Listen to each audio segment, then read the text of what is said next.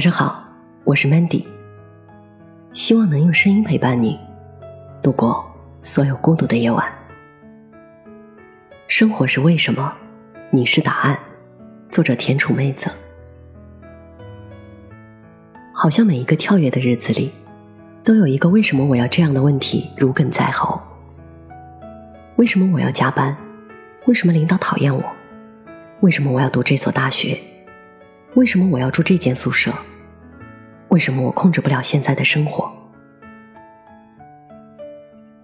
不是每个人都能在那样的日子里找到答案，但好在，只要你沉下来，能被人看到，自然就会有人告诉你答案。大学毕业后，刚进电视台参加工作的我，什么事儿都很积极，抱着怕被开除的心态。别的记者每天做一条娱乐新闻，我会努力做三条。每天工作十几个小时，偶尔会抱怨。有同事对我说：“你每天做的多了，别人就做的少了。你一直挂在线上，别人都没点卡了，你还不赶紧升个级？”这句话彻底给我洗脑了。我从中文系毕业，不懂新闻，做什么东西只有一个原则。自己感不感兴趣？那是我做出来的自以为特有水准的新闻，除了几位年纪相当的同事表示理解之外，很多前辈都不明白我的理念是什么。制片人小西哥说：“你做出来的东西只有你自己理解，但理解和懂不是一个概念。等到你真正懂的时候，你就能做出好的娱乐新闻了。”我就在这条自己理解。和真正懂的路上跌跌撞撞着，有时候也会想，自己是不是真的不适合做这一行？有一天我从外面拍摄回来，走到办公室门口，刚好听到台领导在说话。我很清楚的听到台领导说：“刘同根本就做不好电视，干脆让他走人吧。”我顿时就傻了，热血上头，温一下就炸了。原来这种自我的做派，早就让台领导看不下去了。我到处跟人去解释，而别人觉得看不懂就是做的不好，干嘛要去解释呢？自己也蠢到家了。自信心爆棚，觉得每个人都能忍受自己，直到对方亮出刀之后，才发现自己的玩笑开大了。我站在办公室门外，不敢踏进去。也许进去就真的要离开这个行业了。过了好久，我站在那儿没动，里面也安静下来了。突然，我听见小西哥说：“我觉得刘通挺好的，他能够一个人在家里熬一个月，写十五万字的小说，一天十几个小时一动不动。他能坚持，也有想法，他肯定会明白的。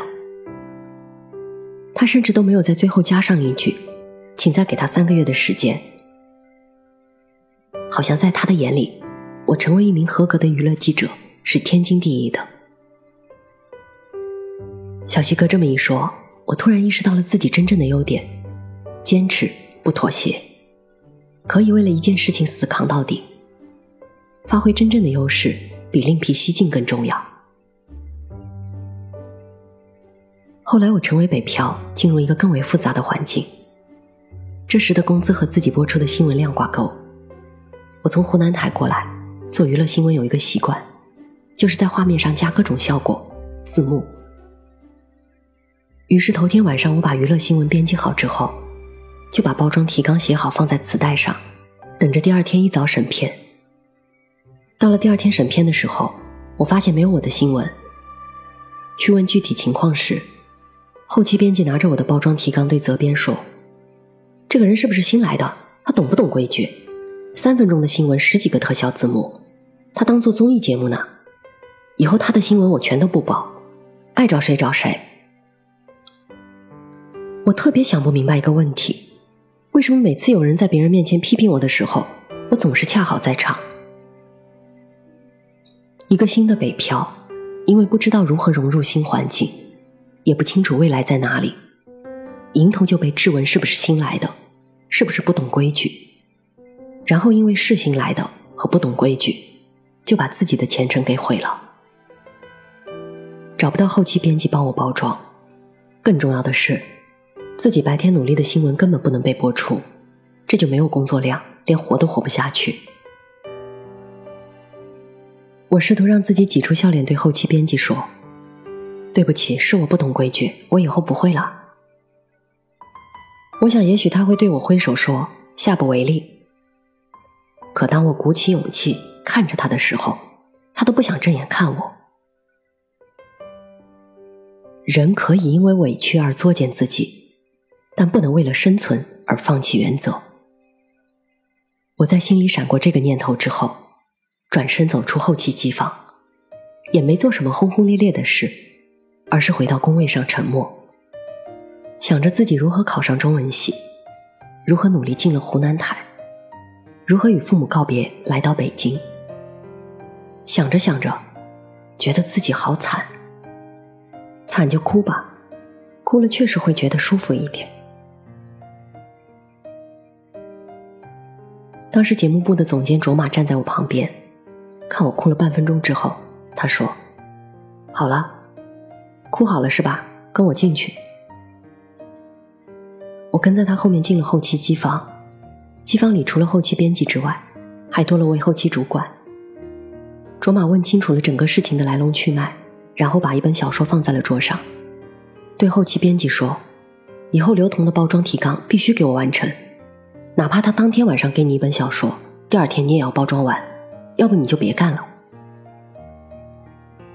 我站在他的身后，看不清他的表情，不知道他是微笑着说的，还是严肃的说的。其实那对我来说已经不重要了，我只知道，在我来北京最无助的时刻。卓玛站了出来，用他能想到的最好的方式给了我答案，让我知道自己无需为工作而妥协。时间往前回放几年，第一年、第二年、第三年，青春像鸡尾酒，被一路上记得住又记不住的鸡尾酒师把弄在手里，晃动晃动，透过玻璃，最终能看到清晰的走向。二十一岁，我参加电视台的面试。主考官问我平时看不看电视，我说不看。他问我为什么不看，我说学校根本没有电视。他说总看过一两个节目吧，我说那倒是。他让我举例子，我说比如新闻联播。他问我新闻联播的优点是什么，我说我看的不多。如果非得要说新闻联播的优点，那就是播出很准时，每天都是晚上七点播出，很多人拿它来对时。后来我就通过面试了，这位老师我之后再也没有见过，想感谢他也没有机会。后来我渐渐忘记了他的长相和名字，只记得他用录取的方式告诉我：“你有一个有趣的头脑，请珍惜。”我一直记得这件事情。他让我保持着自己的思维方式，一直到今天。那时年纪小，不知道如何表达心中的感激，只能用记日记的方式留存。希望等到多年之后的某一天，装作淡定的对对方说：“你知道吗？那时你对我真好。”说者有心，听者却早已忘记。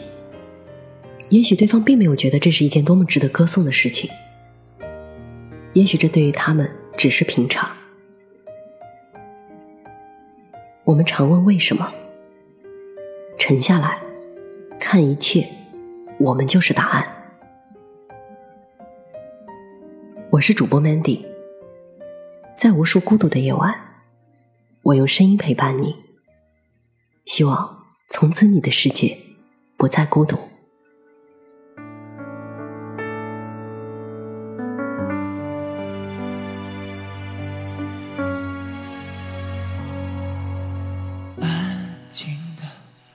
我想安安静静的闭上眼就能够睡着，别来打扰。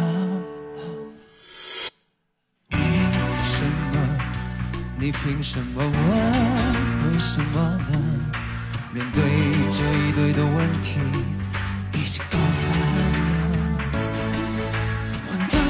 万事让我变得很渺小，爱与恨常拼了命在争吵，忽低忽高，情绪检讨我绝不可以不要。我哭我笑，陷入冲突的思考，冷静也是个目标，不乞不逃，答案揭晓，你姿态的炫耀。我不是失败者，侥幸的唱，生命也有几分饥渴，值得大声的被歌颂着。我不是胜利，